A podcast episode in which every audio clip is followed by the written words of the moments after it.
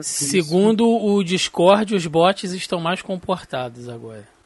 É, não, eu vi. Tu Inclusive viu? a mensagem engraçadinha. É. É, tem que atualizar o OBS.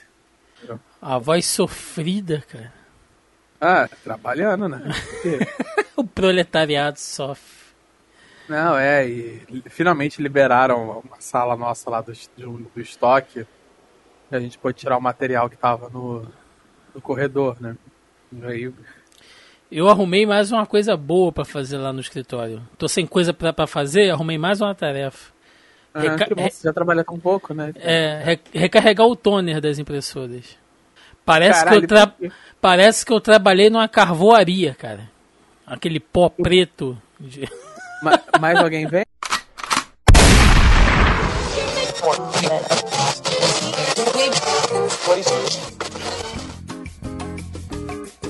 Você está ouvindo Zoneando, seu podcast de cultura pop, nerd e afins.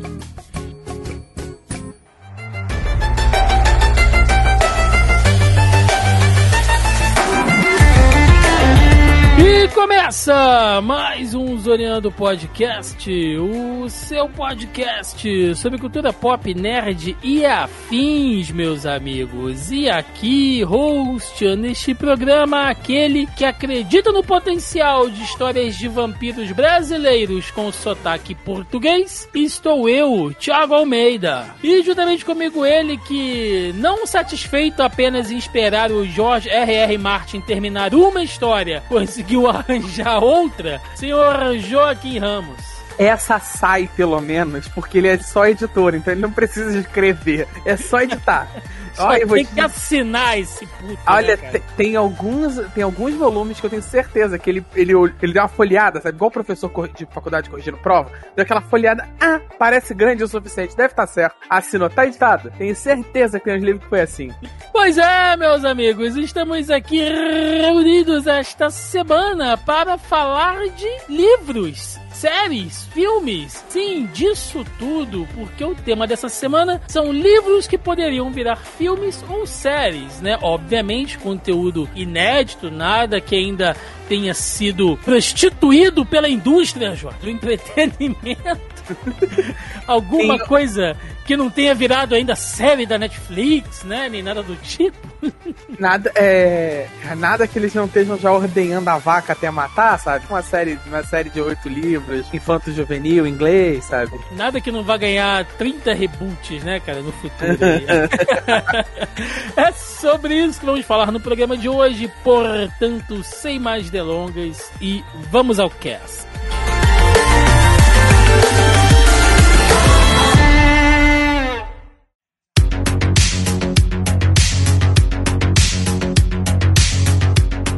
Senhor Joaquim Ramos, hoje estamos apenas eu e o senhor aqui para falar desse tema que eu gosto e a gente fala pouco de livro aqui. Assim, a gente tá sempre indicando, né? Engraçado que é, eu, você, Melissa, Melissa então que trabalhou em livraria, né? Tem, teve muito contato com isso também. A gente lê Me- bastante e, e fala pouco de livro aqui. É, não, é, bem ou mal, a ocupação da Melissa ainda aqui como jornalista é escritora, né? Ela escreve colunas, ela escreve Sim. artigos, análise e tal. E, inclusive, ela faz análise de livro, com- às vezes, se eu bem me lembro. Sim, sim, Então, sim, assim, sim. a gente quase não fala. E, e bem ou mal, hoje menos do que eu já fui um dia, mas nós dois somos leitores vorazes. A gente tem, pelo menos do passado, quando a gente tinha mais tempo e tinha disposição, a gente consumiu um grande número de obras, né? Mas aí, Joca, antes da gente entrar diretamente no, no tema, né, eu queria até abrir o coração aqui de uma certa maneira, já que a gente entrou nesse assunto. E eu tenho certeza que talvez alguns ou- ouvintes vão se identificar com isso, tá, gente? É, é um- eu vou dar um- uma pequena curva aqui no nosso assunto, mas tem a ver com o tema. Eu acho que isso vai, talvez, conecte com algumas pessoas que estejam ouvindo aqui. A leitura é um hábito, né, Joca? A gente sabe disso. E todo hábito, quando a gente perde, é ruim. Seja, sei lá, ir pra academia, acordar cedo, dieta, dieta. A, a, nossa vida é feita de hábitos que a gente vai encaixando na, na nossa rotina ou retirando, né? Inclusive o,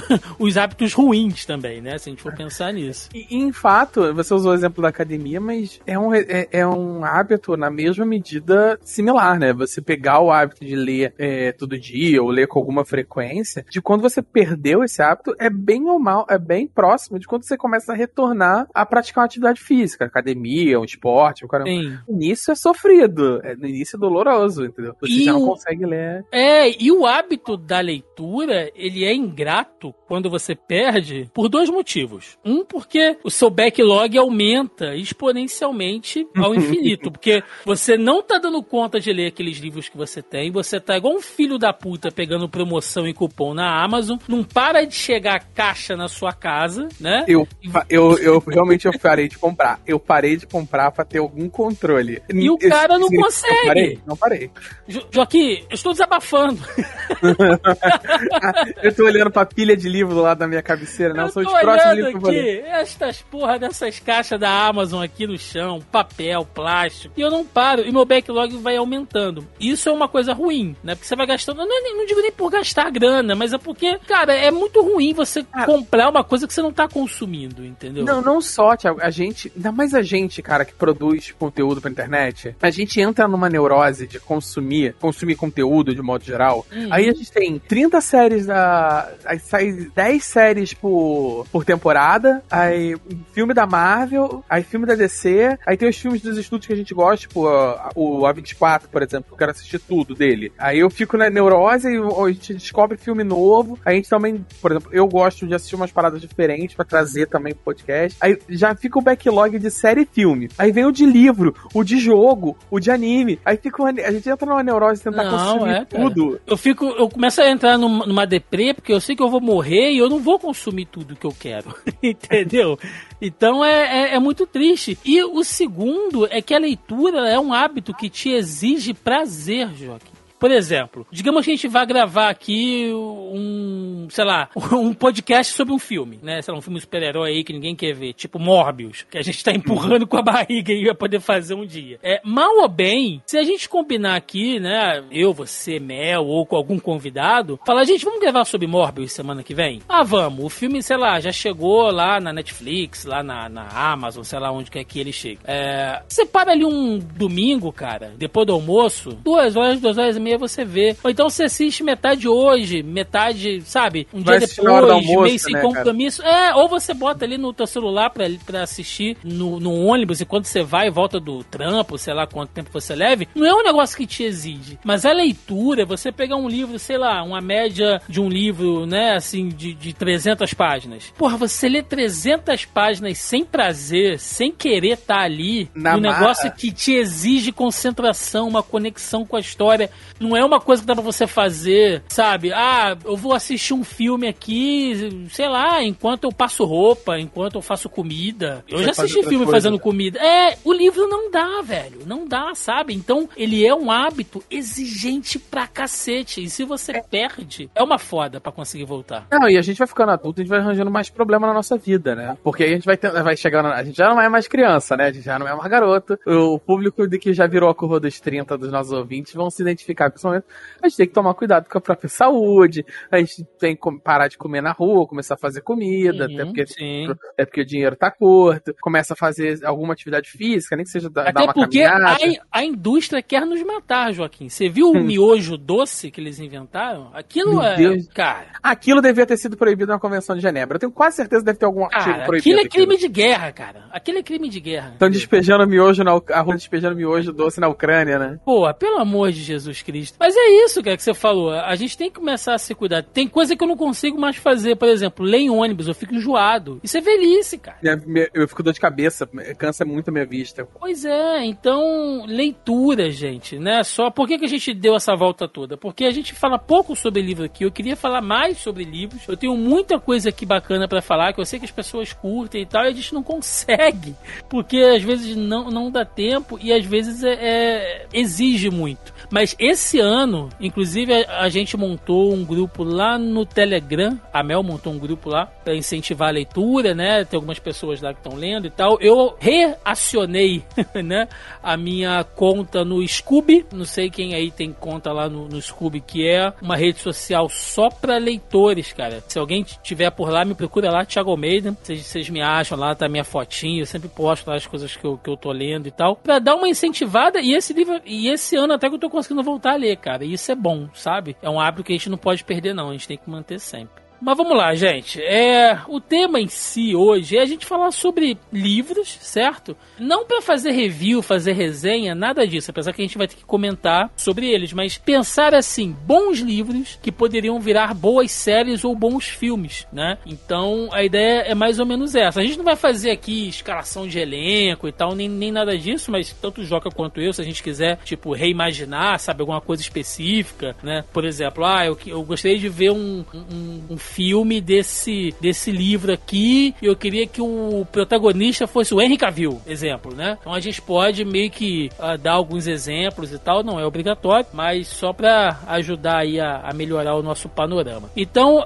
a dinâmica vai ser mais ou menos essa. A gente fala o livro, né? Fala o autor sobre o que ele trata e como a gente gostaria de ver isso sendo adaptado. já falei pra caramba aqui, então, Joca, começa você aí. Bom, eu vou começar logo de cara com um dos meus favoritos. É uma parada assim, para quem gosta de ficção científica, como vocês sabem que eu gosto, ele é meio. ele é quase que o. a Shangri-La das adaptações, né? O Eldorado. Toda hora alguém comprou o direito, vai sair, vai virar série, vai virar desenho, vai virar filme, não sei o quê. E é uma, e é uma das paradas mais. É um dos pilares da ficção científica, né? É uma obra que formou um gênero. É a trilogia do Sprawl, do William Gibson que é a base, é a, quem criou o gênero cyberpunk. É, o gênero surgiu, é, esse nome surgiu inclusive como, uma, como um tom de deboche para se, pra se referir à obra dele na crítica literária. Os críticos de ficção científica se referiam de maneira debochada. E foi adotado pela comunidade. E a trilogia se tornou um marco na, na literatura e na ficção científica. Então, se a gente tem Ghost in the Shell hoje, se a gente tem, sei lá, é, Blade.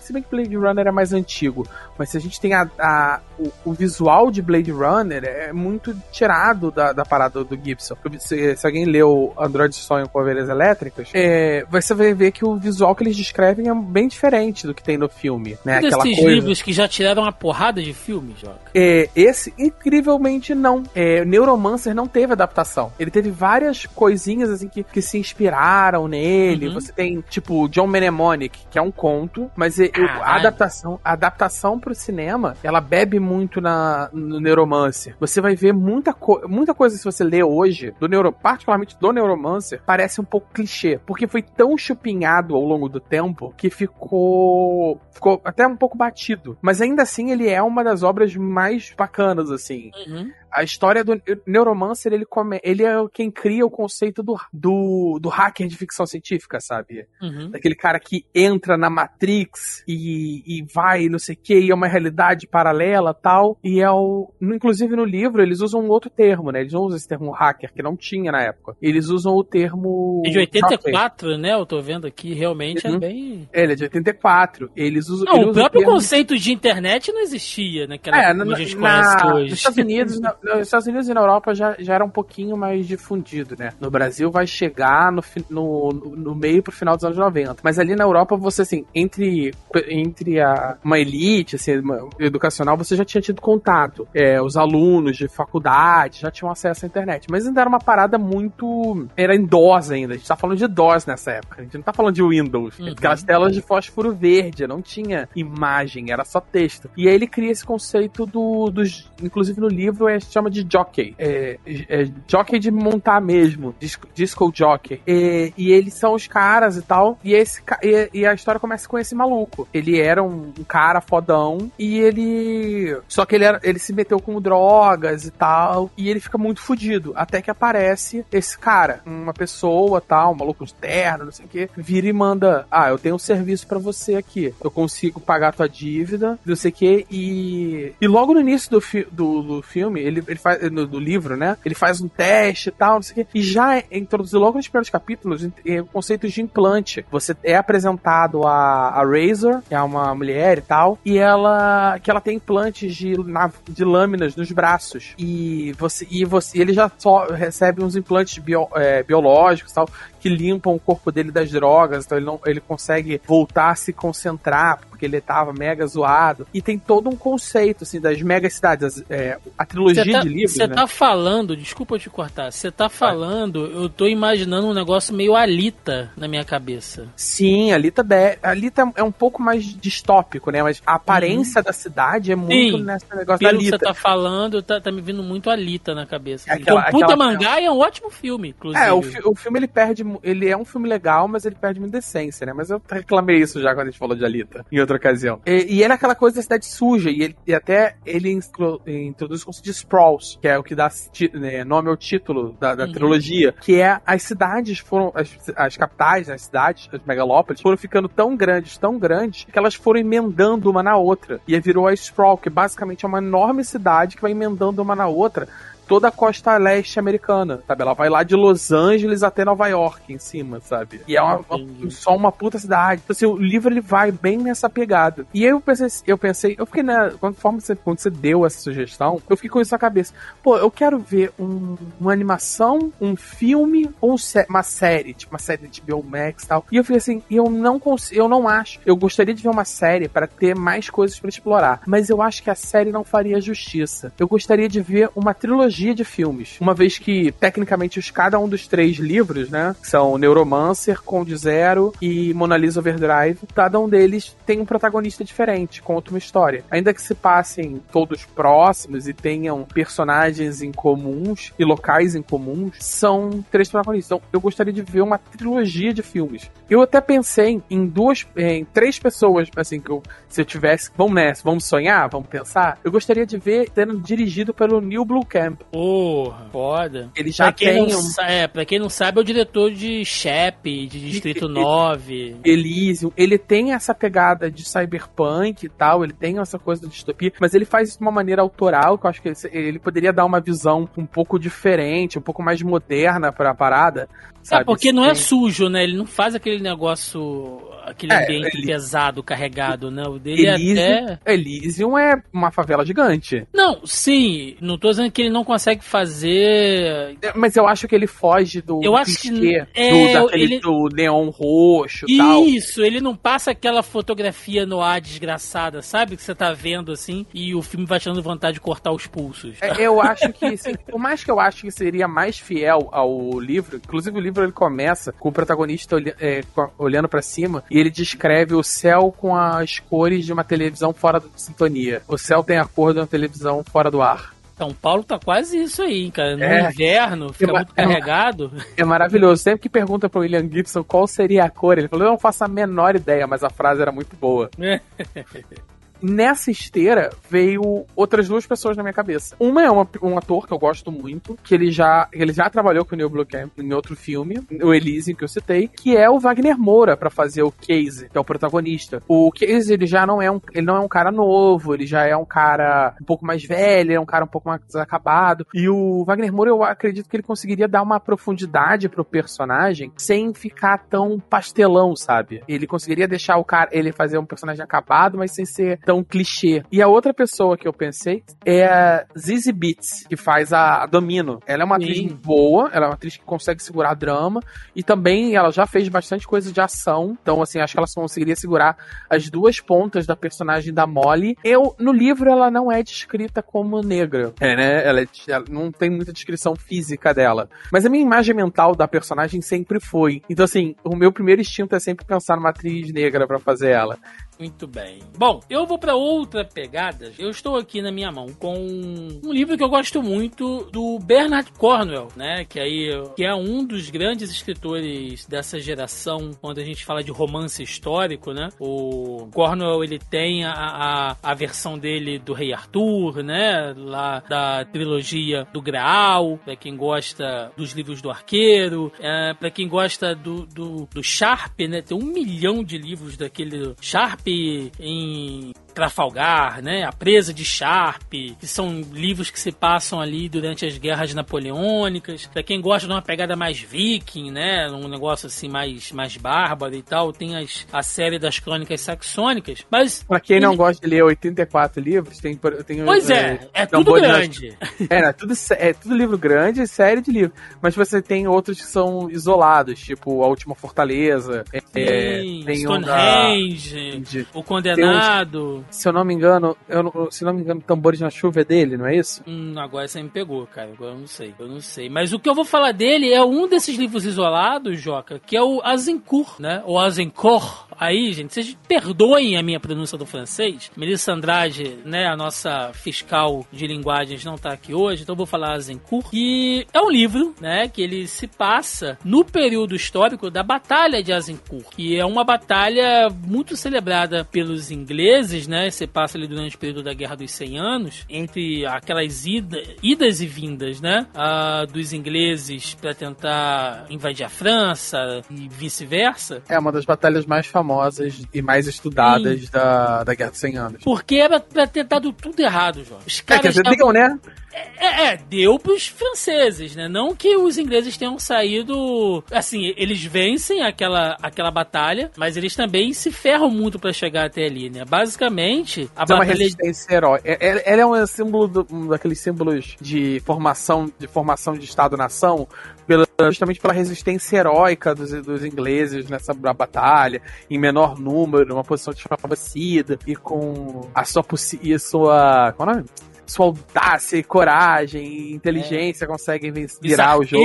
né? Tem todo aquela, aquele, uhum. aquele romance mítico em cima do arqueiro inglês, né? Que era uma máquina de matar e tal. E realmente eram muito eficientes no que eles faziam. Porque basicamente essa batalha de Azincourt, ela mostra assim, tudo poderia ter dado errado e é contornado, né? Uh, os ingleses, eles alcançam o exército francês em completa desvantagem, porque eles já tinham participado de outros cercos, inclusive o cerco de Calais, que é outra, outra grande batalha, né? Outro, outra grande passagem desse, desse período também, que é contada aqui no livro também. Então eles já chegam super desgastados lá em Azincourt, que é uma provínciazinha ali, no, no, no ali na meota ali da, a, ali da França. E quando eles chegam, eles estão cansados, feridos, sujos, tá chovendo pra cacete cacete. É, não, Eles é, estão num lugar alagado.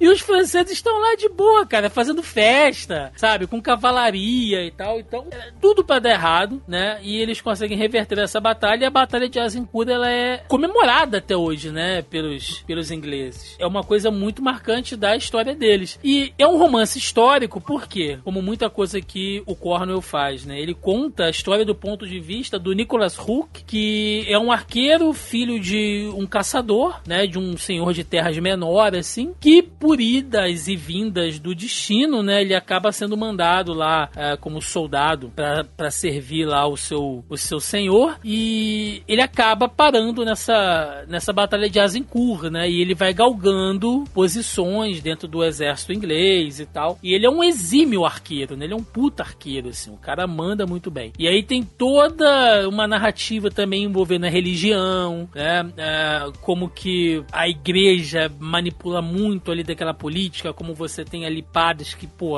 são piores, sabe, do que os próprios soldados que estão ali e instigam a violência e tal, mas tudo do ponto de vista histórico. E, e essa é a beleza das leituras do Cornwell, cara. Quem, quem conhece sabe do que eu tô falando, porque o cara narra batalhas, Joaquim, como ninguém, velho. É, você isso sente é uma o, o, o, gosto do aço na boca, sabe? Enquanto tá, tá lendo aquilo ali. E ele, e ele, e ele não tem muito. O Cornell, ele é, inclusive, muito sádico, né? Com, com o leitor dele. Ele não tem o menor pudor em, em, tipo, em mostrar o quão sanguinário é uma batalha. Seja numa, em descrições muito vivas, seja fazendo você. Passando quatro capítulos fazendo um cara. mostrando como um cara é foda e fazendo você se afeiçoar e você acha que o cara vai ter um grande papel e ele morre no, literalmente no primeiro parágrafo da batalha, sabe? E, o, e ele segue embora contando a batalha, cagando pra isso, sabe? É, lembrando que o Cornwell e o R.R. Martin são grandes amigos, né? Então, essa coisa de matar personagem, eles devem conversar sobre isso tomando um chá, né, cara? É, o, o, Martin, inclusive, ele fala, né, da, da, da, enorme capacidade do, do Cornwell de descrever batalhas. Uma é uma que ele é uma enorme capacidade que ele não tem. E se você, quem lê os livros do Game of Thrones sabe que ele dificilmente descreve batalhas e normalmente ele dá um jeito de tirar os personagens do, do contexto, ou do centro da ação, ou da parada, e tirar eles do combate para ele não ter que narrar as guerras campais, porque ele acha muito difícil de escrever. Sim, e o Cornwell faz isso brincando, né, cara? Eu tô é, aqui então, com o livro na mão, ele tem quase 500 páginas, mas ele é um livro. 500 não, gente, vamos lá, 446, né? Pra dar aqui o, o número exato. Mas, cara, ele vai muito tranquilo. Se você gosta de história, se você gosta. Lembrando, gente, mais uma vez, ele é um romance histórico, tá? Não tem mago, não tem dragão, não tem elfo, não tem nada disso.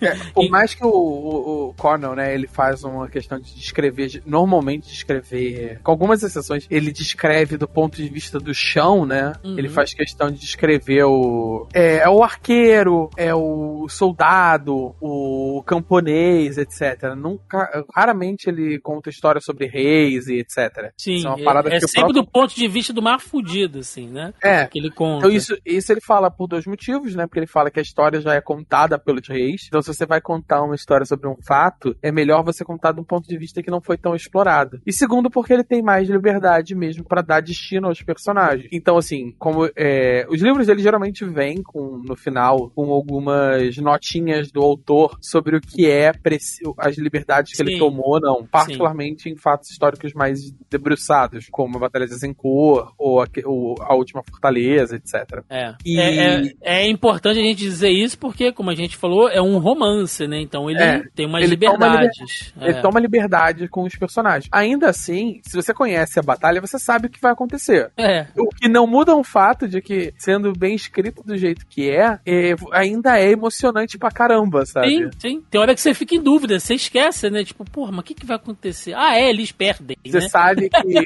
qual lado, você sabe qual lado vai ganhar, mas ali naquela hora você fica na dúvida, sabe? Pois é. Então, assim, só pra fechar esse, esse meu ponto, é, eu acho que Azincourt seria um ótimo filme e papo assim de um filme para três horas, sabe? Mostrando ali as guerras, os cercos e tal. Eu acho que seria bem, bem interessante. Se fosse para escolher alguns nomes, eu gostaria que ele fosse um filme, cara, dirigido pelo Ridley Scott, porque o Ridley Scott ele é um cara que adora essas coisas uh, épicas, né? Então ele já fez aí o próprio Gladiador, então essas batalhas campais, essas coisas. O Ridley Scott, porra, manda isso muito bem. Uh, quem assistiu o Robin Hood dele com o Russell Crowe, né? Também sabe que ele uh, tem essa coisa da, dessa, desse louvor à arquearia inglesa, né? Que ele entende essa coisa que o arqueiro inglês, durante esse período, era realmente um sniper, né? Era um atirador, um assassino feroz no campo de batalha. Então eu acho que o Ridley Scott, ele poderia passar isso muito bem. Inclusive, tem um personagem no, no livro que é o Sir Cornwall, né? Sir Cornwall, que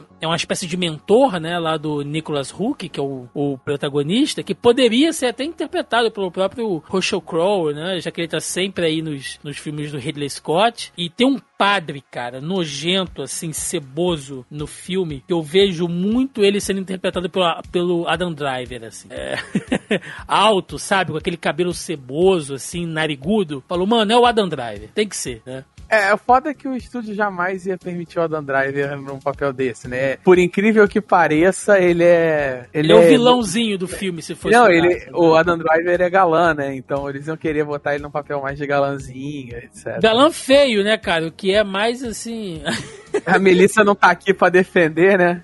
Pois é, cara, zoar. o galã feio, se você for pensar. E aí, seria um filme nessa pegada, cara, na pegada do Robin Hood e na pegada do Último Duelo, que é um filme do ano passado, não sei se você assistiu. Ainda tá não, tá na minha, tá na minha, Cara, assiste, assiste, que inclusive é com o Adam Driver, né? Uhum. É com ele, com o... Ai, meu Deus do céu. O Matt Damon. É. Assiste, cara, é um filmaço, assim, eu gostei muito, então é meio nessa pegada, assim. Eu então, tava quem... na dúvida se era o Matt Damon ou o, gen... o Matt Damon genérico. Não, não, não é o Mark Wahlberg, não, é o Matt Damon mesmo. Mas enfim, cara, é isso. O livro, filme, Azincourt, com Bernard Cornwell, dirigido pelo Ridley Scott. Acho que seria sucesso. Puxa você aí, Joca. Segunda pra nossa lista. Eu vou dar um intervalinho, né? É, eu vou, porque os meus outros, meus dois dos meus três são parecidos, né? Inclusive eu tive que tirar um, um outro, o que era para ser o meu terceiro da lista, justamente porque era muito similar ao a trilogia Sprawl. É, eu ia falar sobre Shadowrun, o RPG, né? Que mistura fantasia medieval com com cyberpunk. Mas aí para não falar de duas obras cyberpunk seguidas, né? Eu vou falar de uma, da, da série de livros chamados Wild Card, ou Carta Selvagem, em português de Portugal, porque em português do Brasil continuou Wild Card mesmo, que conta a história de um mundo que até mais ou menos ali, usando até mais ou menos o final da Primeira Guerra e tal, ele é muito similar ao nosso.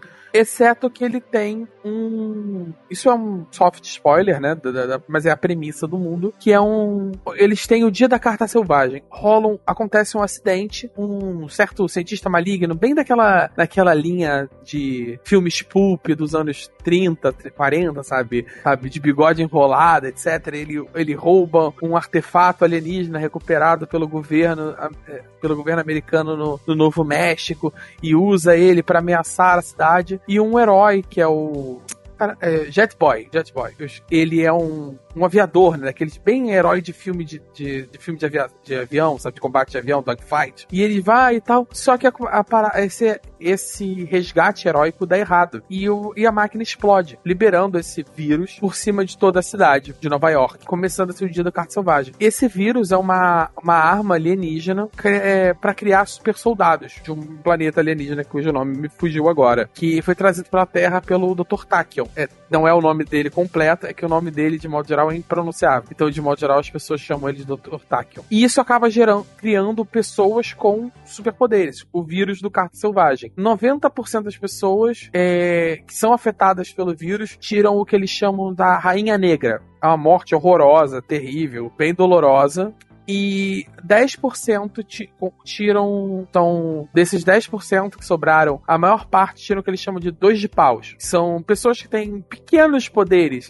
é, a, a, praticamente inofensivos ou inúteis, uma cor de olho exótica, um cabelo esquisito, a capacidade telecinética de levantar objetos de tamanho, volume, peso de aproximadamente uma moeda. E algumas poucas pessoas recebem o que eles chamam de é, coringas ou usaze. Coringas são pessoas que ficaram horrivelmente deformadas. E eles acabam se tornando uma, um subgrupo, uma parcela excluída da sociedade. É, de pessoas com. Ou muitas vezes eles ficam como, pessoa, é, como se fossem deficientes físicos. Eles perdem várias capacidades do, do, do, corpo mesmo. É como um caso da Crisálida, que ela tem um corpo tão frágil, qualquer coisinha pode. qualquer toque machuca o corpo dela. Apesar disso, ela é uma mulher muito bonita e etc. Tem toda essa mística em torno torno dessa pessoa. E, e os Ases, que é o ponto central, que são as pessoas que ganham superpoderes e se tornam, de um modo geral, super-heróis. E é como é introduzido o conceito de super-heróis nesse mundo, sabe? Super-heróis era de ouro dos quadrinhos mesmo, como. E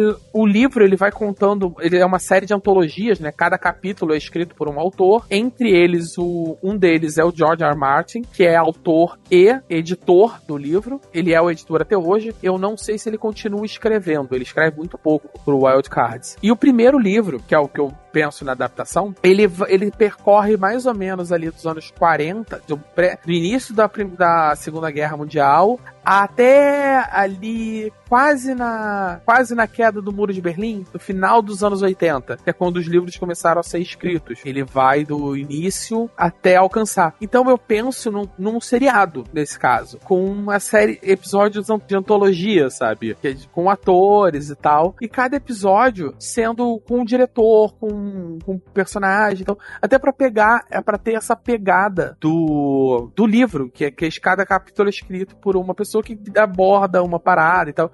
E o grande charme, principalmente desse, do que seria a primeira ou a primeira e a segunda temporada, seria essa antologia e passando pelas eras do. Pelo, pelos últimos 60 anos, sabe? História. É aí que tá. Esse é um que eu gostaria, na adaptação, eu tomaria uma pequena liberdade, de, né? Porque ele iria nessa sequência de antologia por algumas temporadas. Justamente ele ir nesse formato de antologia, misturando inclusive as eras e tal, até chegar aproximadamente ali nos anos, no final dos anos 90 adaptar algumas histórias mais para frente, as histórias que não são tão ligadas assim com uma era ou uma data, um evento histórico, jogar um pouquinho mais para frente, um pouquinho mais para cima e poder cobrir também eventos históricos que acontecem depois da, da publicação do primeiro livro, sabe? Que é o, o maior charme da parada. Que, por exemplo, você tem uma das coisas do livro, por exemplo, você tem os Golden Boys, né?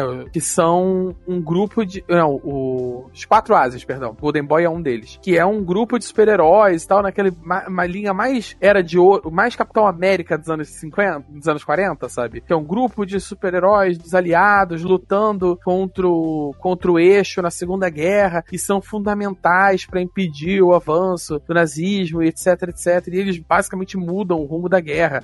A guerra nesse mundo ela é bem mais curta. Você tem muito menos tempo do para execução do, do projeto da solução final, etc justamente por causa disso. E esses heróis, eles eventualmente vão desembocar, eles são super aclamados, só que num segundo momento, eles passam a ser perseguidos, porque você nesse mundo você tem o macartismo ainda. Só que o macartismo não é com, é, é contra os, é, é a, na caça às bruxas aos comunistas, mas principalmente aos ases, que ele que o Mac, é, McCarthy via com, nesse mundo como os inimigos e tal. Então ele vai nessa pegada de recontar eventos históricos históricos, aí você tem reconta a eleição do Nixon nesse mundo que tem super-heróis. É, como, como seria, por exemplo, Woodstock se você tivesse um dos Bob Dylan, sabe? Fosse um, uma pessoa com superpoderes. E não era?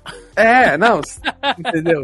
E aí você tem aquele Bob Dylan, sabe? Ou um, ou você, por exemplo, dependendo da boa vontade da, da produtora, se você recontar, por exemplo, é, Jonastown, sabe? Aquele massacre de Jonastown, Jim Jones e tal, nessa, nesse conceito é, de heróis. As possibilidades são mais... infinitas, né? Dá pra chegar até o 11 de setembro se for brincando assim. É, né? sim, a ideia, a ideia realmente seria chegar bem próximo da nossa era, sabe? Nessa pegada ainda. O que seria um problema, porque, tipo assim, o livro, os livros mais pra frente, as outras trilogias, elas vão se ligar em determinados fatos históricos mais pra frente, mas aí a ideia seria contar ainda nessa lógica de de episódico, né? De antologia. Entendi. É, assim, é uma pegada interessante. Eu não sabia que o Martin não era o escritor dessa parada, cara. Fiquei sabendo São, agora. Cada, e, cada escritor tem e veio um o nome de dele, dele, cara. Veio o nome dele na capa. Que velho arrombado, cara. Mas, mas isso é porque quando chegou no Brasil, quando chegou no Brasil, chegou as edições novas, elas chegaram depois da febre do Game of Thrones. Os livros mais antigos não vêm com o nome dele, vêm com o nome de todo mundo vem só Wild Cards. Inclusive, é, Thiago, não sei se você lembra do GURP Supers, sabe? O suplemento de super-herói pra, pra GURPS, pra quem gosta de RPG. O cenário oficial de GURPS Supers era Wild Cards. Olha, não sabia disso. Uhum. Inclusive, eu também muito spoiler lendo parada de Wild Cards do, do GURPS Super, sabe? Eu tenho uma Xerox em algum lugar aqui em casa. Na época da Xerox de RPG, gente. Aí isso é outro papo. Pô, bacana, cara. Eu acho que dá pra inventar realmente bastante coisa aí, se for seguir por Sim. essa linha. Ainda dá pra tomar algumas liberdades, trazer alguns personagens Principalmente novos. guerra, né? Se for falar de guerra guerra com, com, com super soldados, né? Com pessoas super poderes, é, já é um negócio tem, interessante. Você tem como recon, recon, eles já contam, né? A guerra do Golfo, do Vietnã. Sim, bacana. Bom, aliás, o Wild Cards é uma coisa que eu queria pegar pra ler, mas, cara, eu tô vendo aqui, é muito livro, cara. Eu tô com muita coisa ah, pra ler já. Se, se eu vou te dar uma, uma dica, lê o, se você tá curioso, lê o primeiro livro. O primeiro livro, é o que eu te falei. Essa série de antologias, ele fecha nele mesmo. Ele se fecha ali. Ele vai mais ou menos até ali o final dos anos 80 e contando essas histórias. Ele vai apresentando. Ele não fecha o arco da maioria dos heróis, porque né, é, eles vão ser, vão ser usados mais para frente. Mas ele, ele serve mais como uma apresentação de conceitos daquele mundo. Então, assim, você, ele conta as histórias fechadas e esse segue aquele conceito daqueles heróis. E depois ele vem. Ele geralmente vai em arcos de trilogias. Cada três livros na, na sequência,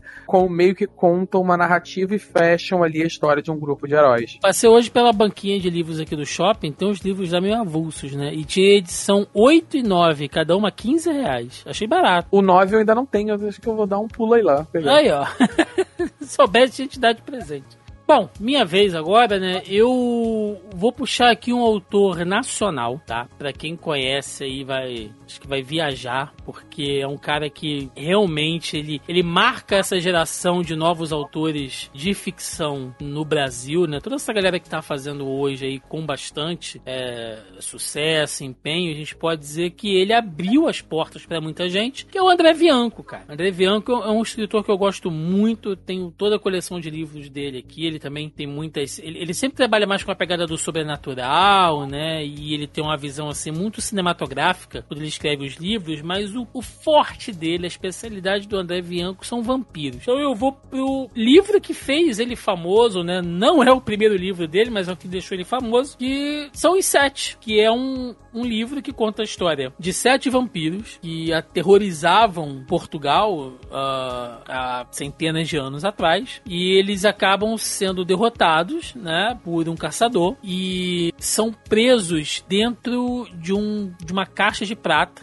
uma caixa toda de prata que impede, né, que no caso na versão do André Bianco, que o, o Bianco ele se inspira muito nos contos clássicos, né, de, de, de vampiros, de lobisomem e tal. E a prata afetava não só os lobisomens, né, em alguns contos, mas aos vampiros também. A prata a tem essa coisa de essa afetar é criaturas sobrenaturais. Essa é a parada, né? Isso é uma, isso é uma parada bem europeia. A maioria das criaturas mágicas é afetada por prata. Exato. E aí eles são presos dentro desse enorme sarcófago de prata. E os portugueses fazem o quê? O que, que os portugueses faziam, Joaquim? Quando queriam despachar alguma coisa que eles não queriam em Portugal, assim, lá pelo ano de 1500. Mandavam pra cá, né? Logicamente, né? Então faz o quê? Pega esses arrombados aí, deixa eles presos dentro desse, desse caixão de prata e manda lá pra Vera Cruz, né? Não devia nem chamar Brasil na época ainda. Lá pra aquela terra descoberta por Cabral, né? aqueles índios, aqueles pau vermelho. E eu tô falando da madeira, tá, gente? Por favor. É.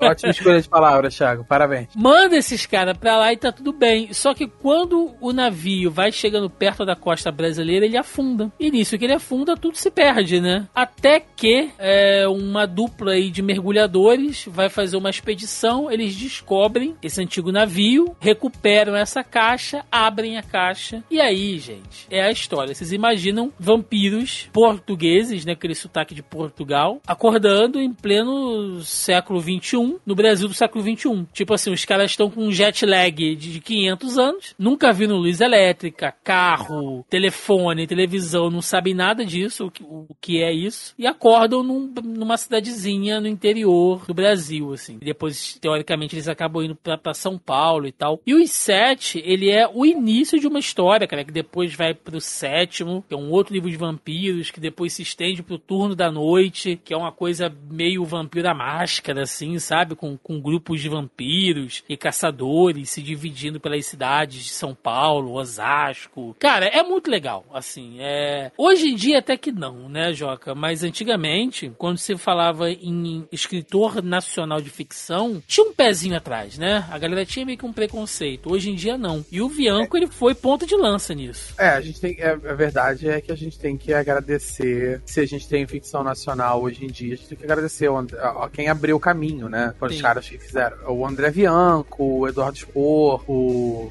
o Caldela sim, também, assim. Sim. Hoje em dia tem muita gente que, que, que, torce o nariz e tal, não sei o que pros caras. Mas assim, goste mas melhorou você muito, ou não. Melhorou muito o cenário. Goste, é. assim, é, goste você ou não, ache que eles são realmente muito bons ou não, etc. A, a justiça tem que ser feita. Quem abriu o caminho pra, pra parada foram, foram eles, sabe? Sim. E outro toque interessante da história é que nos sete, Joca, eles são vampiros que, além de serem, né, mortos-vivos, eles têm um pacto com o Dembo, com coisa ruim. E quando eles fazem esse pacto, uh, por um motivo que eu não vou dizer aqui, né? Não vou, também não quero contar toda a história, vai que a galera se interessa em ler os livros que a gente está citando. É, mas... eu particularmente não li ainda o. Então, a grande sacada, e isso tá na sinopse, tá, gente? Não tô dando aqui nenhum spoiler, é cada um deles ganha um superpoder, Jó. Além de ser vampiro, né? De, de, de, de ser rápido, forte, resistente, sentidos aguçados, cada um ganha um poder poder específico. Isso é bem e, Vampira Máscara. Isso é bem Vampira Máscara, né? E, cara, é muito doido, assim, porque funciona de uma maneira. É fantástica dentro desse cenário brasileiro, assim. Coisas que os caras fazem, você pensa, putz, cara, que sacada, sabe? Então, eu gostaria de ver uma série, e aí fechando aqui, né, com o que tem a ver o, o nosso tema. Gostaria de ver uma série, inclusive o André Bianco, ele tentou fazer uma série independente do Turno da Noite, mas acho que não foi pra frente. É, mas, cara, é um roteiro pronto. Eu queria, Joca, que fosse uma série da Globoplay. Juro pra você, juro por Deus, assim. Queria que fosse uma série da Globoplay, porque goste você da Rede Globo ou não, a gente não tá entrando aqui nesse mérito, mas as produções das séries da Globoplay, Joca, estão uma coisa assim, bicho, obra-prima. Vou te dizer, assim, do ponto de vista de produção, tá, gente? Não tô nem aqui mérito de, de história ser boa ou ruim, não. Você pega, Joca, por Pantanal, cara. Já parou para dar uma assistida em Pantanal? Como é que tá? O Ainda negócio, não. Velho. Só perdido. É um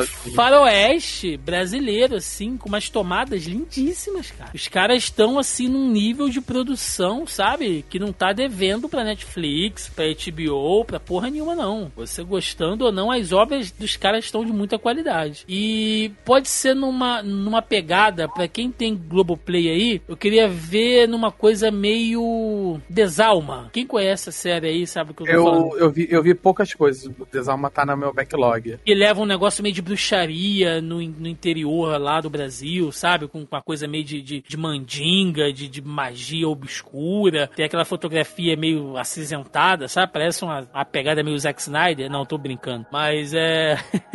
Mas é isso, cara. Pega um, um bando de vampiro, mete no interior do Brasil, assim, e joga com, com essa roupagem, assim, meio sinistra, sabe? Puta, cara, daria um- uma série do Globoplay fantástica, fantástica, fantástica. Eu, eu gosto da ideia. é, eu já falei isso aqui várias vezes. Eu gosto muito de ficção. Eu acho que a gente não precisa reinventar a roda, sabe? A gente não precisa fazer é, a história do Saci. Não que eu tenha nada contra. Mas eu acho que, assim, eu gosto muito de ver quando a gente tem obras de ficção. Em outros livros do. Eu li outras coisas do Bianco, tá? Não esse. Essa série em específico eu acabei nunca lendo. Mas é ler histórias de ficção com uma pegada brasileira, sabe? Com o charme, assim, com aquele olhar brasileiro sobre a história. É contar vampiros, mas com um olhar, com uma certa brasilidade. E eu gostaria de ver, no caso, uma série disso, é justamente o que eu gostaria de ver. Eu gostaria de ver as, a, também a narrativa não se parecesse uma série americana feita no Brasil, ela, se, ela realmente tivesse uma linguagem, uma fotografia, uma parada brasileira, sabe? Eu acho que Sim. isso seria um verdadeiro charme da parada. O Desalma consegue fazer bastante isso, sabe? O pouco que eu vi de Desalma consegue fazer. Tem aquele, aquela outra série brasileira na, na Netflix, que eu vejo um Cidade é- Invisível? Cidade Visível, que ela tem uma pegada um pouco mais,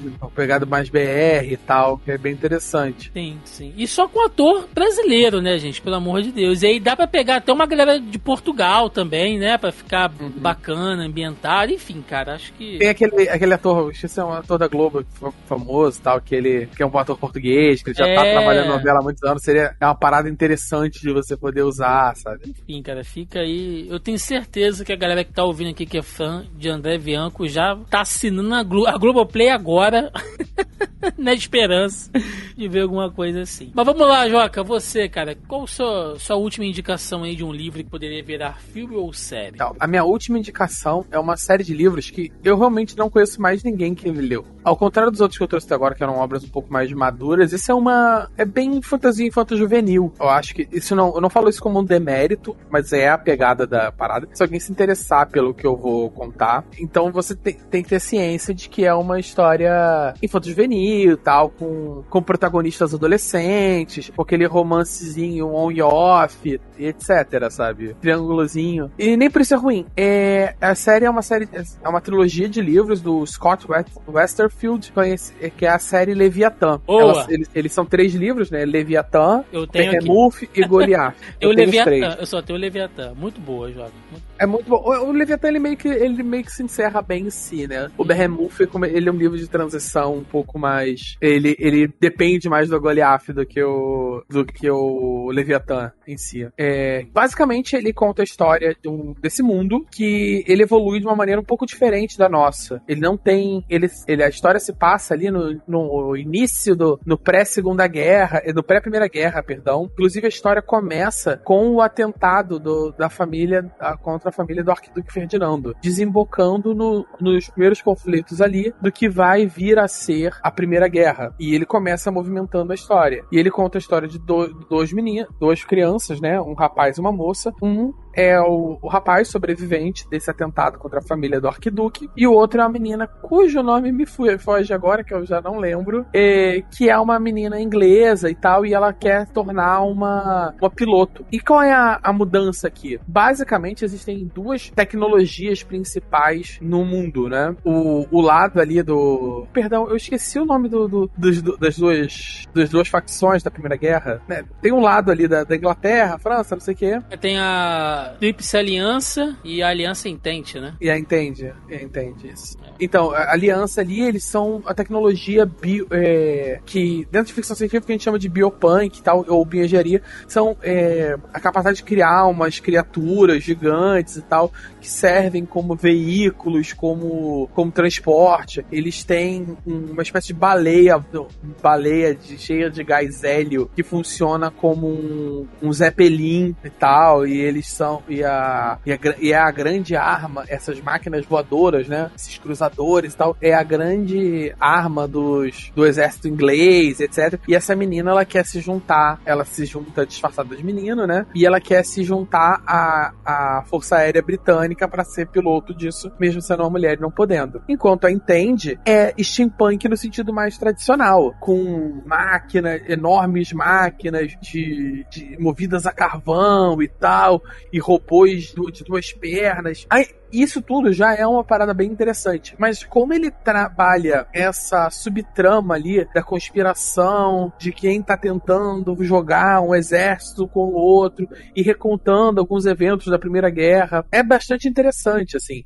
Além de que seria muito visualmente aprazível. Por mais que seja uma trilogia, uma série, são três livros, não são livros muito grandes, eu acho que essa era uma série que isso vai, perdão, deu um alto spoiler, né? Essa era uma adaptação que vai valeria uma série. Justamente nos moldes das séries da Netflix, sabe? Tipo, a gente tem Shadow and Bones e outras séries, o Witcher ou qualquer coisa é, assim. Você pode dar uma enchidinha de linguiça ali, cada, cada livro dá mais ou menos uma temporada, você dá um, botar uns filhos ali no meio e, e poder explorar mais esse mundo. Principalmente, por exemplo, no segundo livro, você tem eles indo pra, pra Istambul e tem toda uma parada ali e tal. É, é, bem interessante, assim. Ele reconta de uma maneira divertida vários eventos da, do, pal, do palco de guerra da Primeira Guerra Mundial. Cara, ele é um filme, Joca. Seria um filme assim, essa coisa do, do, do Scott Westerfeld. É. Salvo todas as liberdades aqui, tá, gente? Mas é um universo muito daquele filme Máquinas Mortais, daquele já assistiu. Tá que bom! É, eu sabia que você ia falar isso, mas. Vai, vai dizer que mas... vai. Defende Máquinas Mortais Vai, não, não vou, não, não, não, não, não vou nem, não vou nem defender. Só tô dizendo que é muito aquilo ali, né? De, de, de coisas assim, mecânicas gigantes, né? E, lógico, do, do lado tecnológico, mas tem também essas misturas biológicas bizarras que eles fazem com baleias, elefantes, sabe, lobo, enfim, é, é muito, é muito irado mesmo. Puxou bem, cara, puxou bem. Acho que seria legal. Preciso, preciso ler mais coisas do Scott Westerfeld. Né? assim, hoje em dia eu já não tô mais no pique, né, de, de literatura infanto-juvenil. Eu já falei aqui em mais de uma ocasião que eu não tenho mais paciência para adolescente, eu não consigo mais aturar. Então, é, não, qualquer obra para adolescente eu penso muito 30 vezes antes de assistir, ou ler, ou etc. Então, eu não consigo mais me conectar, eu já tô muito velho. Eu já sou, eu já cheguei naquele nível que, do, do velhinho que fura a bola que cai no quintal, sabe? Putz. Bom, gente, minha, minha última, minha última cartada aqui é agora sim também um livro infanto juvenil, como o Joca acabou de dizer que é um livro também de fantasia, no né, um universo fantástico, que é de uma autora italiana que eu conheci há muito, muito, muito tempo. Hoje ela já tem uma porrada de livros, eu nem consegui mais acompanhar a obra dela, mas eu vou focar aqui na trilogia original, que são as Crônicas do Mundo Emerso, da Alicia Trois, Trois, Tross, Troassi, não sei, gente, eu falo Trois. É Alicia Trois, que ela conta a história desse mundo, né, que é um mundo meio Senhor dos Anéis, assim, essa pegada realmente fantástica, com dragões, né, criaturas ali que lembram elfos, orques, enfim. É um, é um reino que ele é dividido em várias terras, né? Terra da água, terra do vento, terra dos rochedos. E aí cada terra é autoexplicativa, né?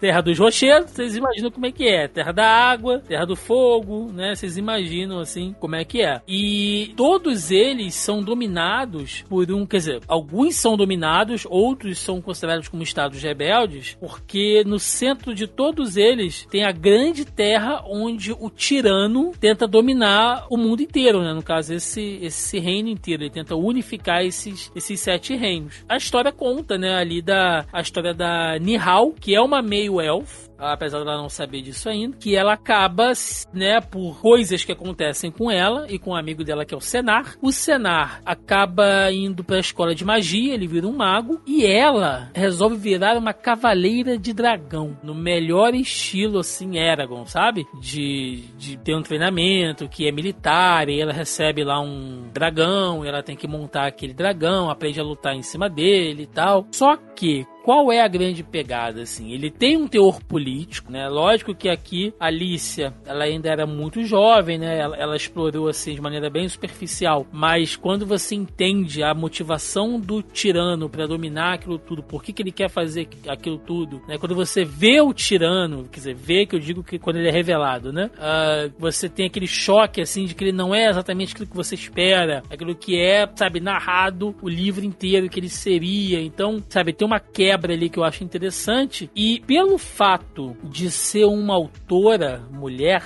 ela traz um ponto de vista, Joca, que é muito legal, porque é uma personagem feminina, por mais que seja um universo fantástico, ela tá dentro de um ambiente militar. Então, ela não é bem vista ali. Ela não tem sangue nobre, ela não é forte, entendeu? Ela é uma menina, uma mulher que resolve meter peito e, e fala que vai virar uma cavaleira de dragão, cara. Vai ser um soldado. É, de certa forma, os temas se cruzam, né? Do Leviatã e desse. Sim, e os dragões aqui, gente, não é coisa de dragão mágico, sabe? Que, que tem aquela conexão e tal.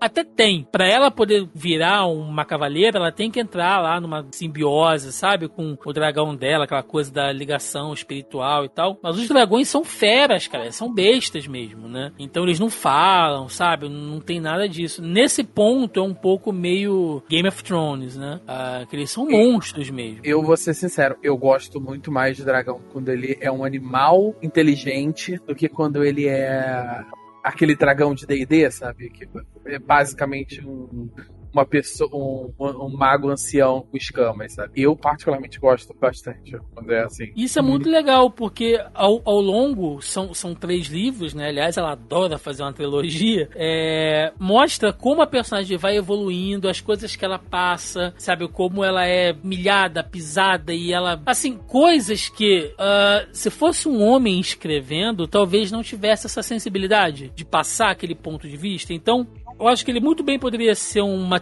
uma trilogia de filmes, tá? No melhor estilo Senhor dos Anéis mesmo. Eu não consigo imaginar, assim, atriz. Talvez, para fazer o papel da Nihal, pode ser alguém tipo a, a Sad Sink, que é a, a Max do Stranger Things. Uma, alguém nessa pegada, assim. A, quando eu penso lá na Nihal, eu penso numa pessoa com o físico dela, assim, né? Uh, basicamente. Mas eu acho que o mais importante aqui é que a quem fosse dirigir o filme tinha que ser uma mulher. Não adianta você colocar, sabe, o Peter Jackson super inspirado para poder dirigir. Vai faltar a sensibilidade. Né? Vai faltar essa sensibilidade, entendeu? Vai faltar esse ponto de vista lá da mulher. Quando ela começa a entrar com, em um romance com outro personagem e ela vai entendendo isso, né? O, que o corpo dela vai dando sinais e que. Uh, porque ela, ela sempre foi muito, né, quando ela tinha lá esse amigo de infância que é o Senar, é, ela, ela, ela era meio aquela ela era uma menina moleque, sabe? Ela foi criada por um. Né? É, ela, ela foi criada por um ferreiro, então ela uh, não teve aquela coisa de ser a, a princesinha da casa, sabe? Enquanto as outras meninas estavam brincando de boneca, ela tava ajudando a aquecer a fornalha, sabe? Não, não, não queria usar saia, só usava calça de couro, surrada, batida, bota, né? Só que isso não faz com que ela deixe de ser feminina. Então, assim, é um personagem interessante pra cacete, né? Que ela, ela tem esse lado uh, mais garoto, mais moleque, mas ao mesmo tempo ela é feminina e ela começa a entender essas mudanças do corpo dela enquanto ela tá aprendendo a lutar em cima de um dragão, cara. Quando a gente fala, quando a gente fala assim, por exemplo, é, de representatividade, etc, etc, de a importância de você ter mais autores diversos, é, é, é mais sobre isso, sabe? Porque a gente tem duas, duas histórias, a grosso modo, né?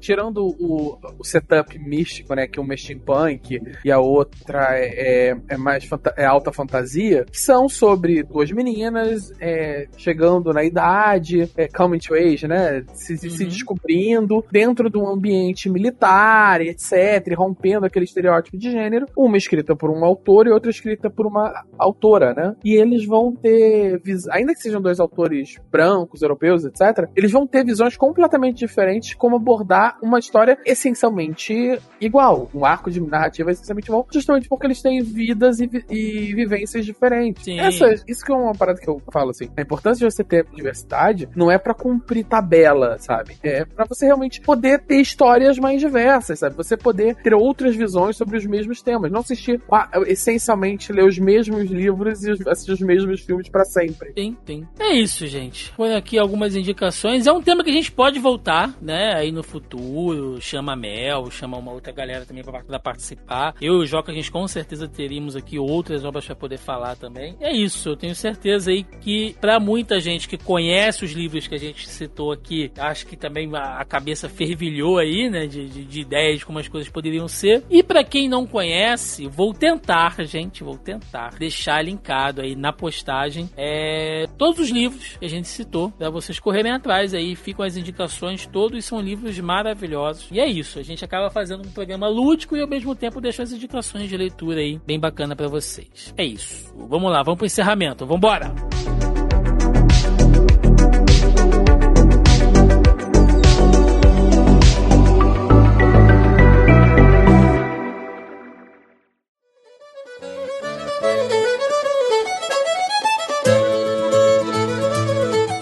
E chegamos ao final de mais um Zoreando Podcast, onde falamos de livros que poderiam virar filmes e séries. Então foi um programa bem, bem misto aqui, com indicações, com, com viagens criativas, psicodélicas. Tudo isso sem uma dose de entorpecente, né? Só a gente viajando aqui na maionese mesmo. Então, para terminar, senhor Joaquim Ramos, o seu recado, seu jabá aí, o que o senhor quiser. Então, a minha vida está uma loucura, como eu nem estava falando com o Thiago mais cedo.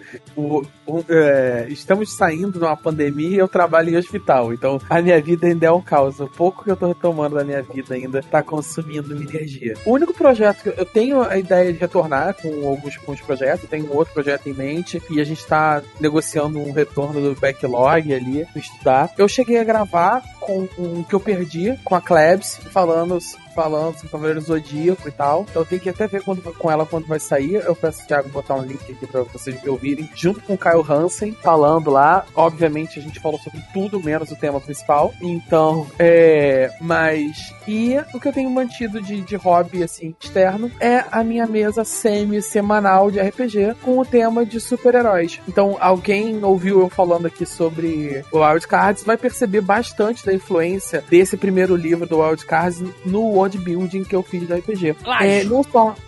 É, como toda mesa de RPG, como toda mesa de RPG, ela é um enorme, é um enorme mastigado de referências pop do, do GM.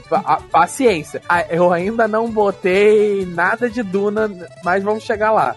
É, brincadeiras à parte, é, além de a gente ter quase que semanalmente, na medida do possível, às quintas-feiras, de nove à meia-noite no Twitch, eu já eu vou passar pro Thiago de novo o link. Ah, as mesas ficam gravadas no YouTube, caso alguém queira ver. Ah, mas eu não vou. Vocês já estão, sei lá, no terceiro arco de história e já estão indo pro final, eu não quero ver. Assim, tem as, as paradas gravadas desde o início. Mais uma vez, lembrando, não é uma, é uma mesa dos, dos meus amigos, não é uma parada tão profissional. Eu me divirto horrores e, e sinceramente, eu acho a mesa extremamente divertida. Dentre uma das mais divertidas que eu já, que eu já narrei e que eu já joguei. Ainda assim, ela não é Critical Role, tá? Tenham, tenham em mente isso, que não somos dubladores, etc. Mas ainda assim, eu acho que é uma experiência, caso queira ver no YouTube. Tem os, vídeos lá. Eu vou passar o canal aí pro Thiago, caso alguém se interesse. Muito bem. Gente, eu quero começar esses recadinhos com uma desculpa, inclusive, que eu tô devendo mais a participação dos nossos queridos amigos ouvintes lá do nosso grupelho do Zoneando Podcast, porque vocês, eu tenho falado isso aqui já há bastante tempo, eu ainda tô em obra aqui, cara, aqui em casa nunca vai acabar essa desgraça e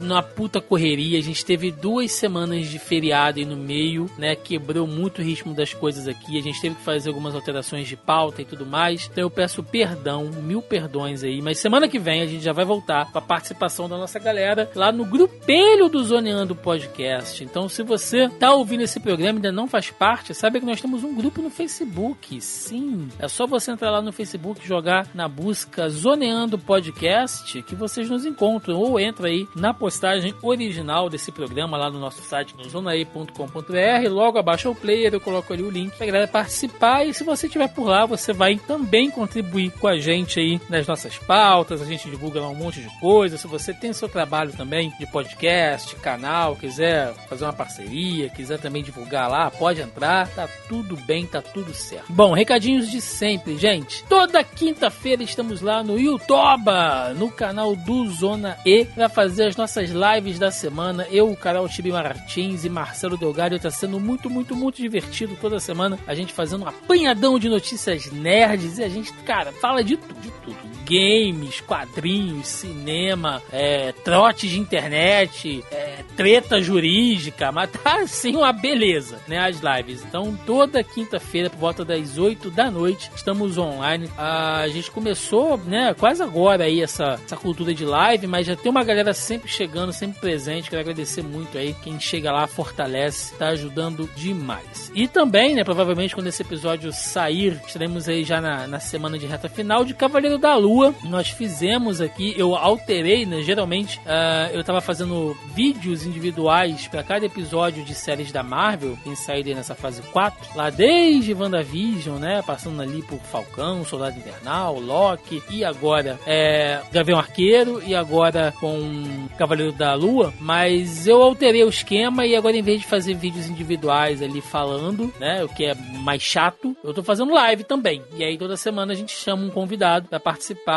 né? E os vídeos estão todos lá no canal para quem quiser. Já isso nas sextas-feiras. Então, quinta-feira tem a live da semana e na sexta-feira tem a nossa live de Cavaleiro da Lua. Dependendo de quando você estiver ouvindo este podcast, já vai ter acabado. Mas provavelmente já vai ter outro e outra série rolando. É, além disso, vocês nos encontram nas, nas outras redes sociais. Estamos lá no Facebook, na nossa página do Facebook, no Twitter, no Instagram. É só chegar lá também procurar a zona aí que vocês nos encontram.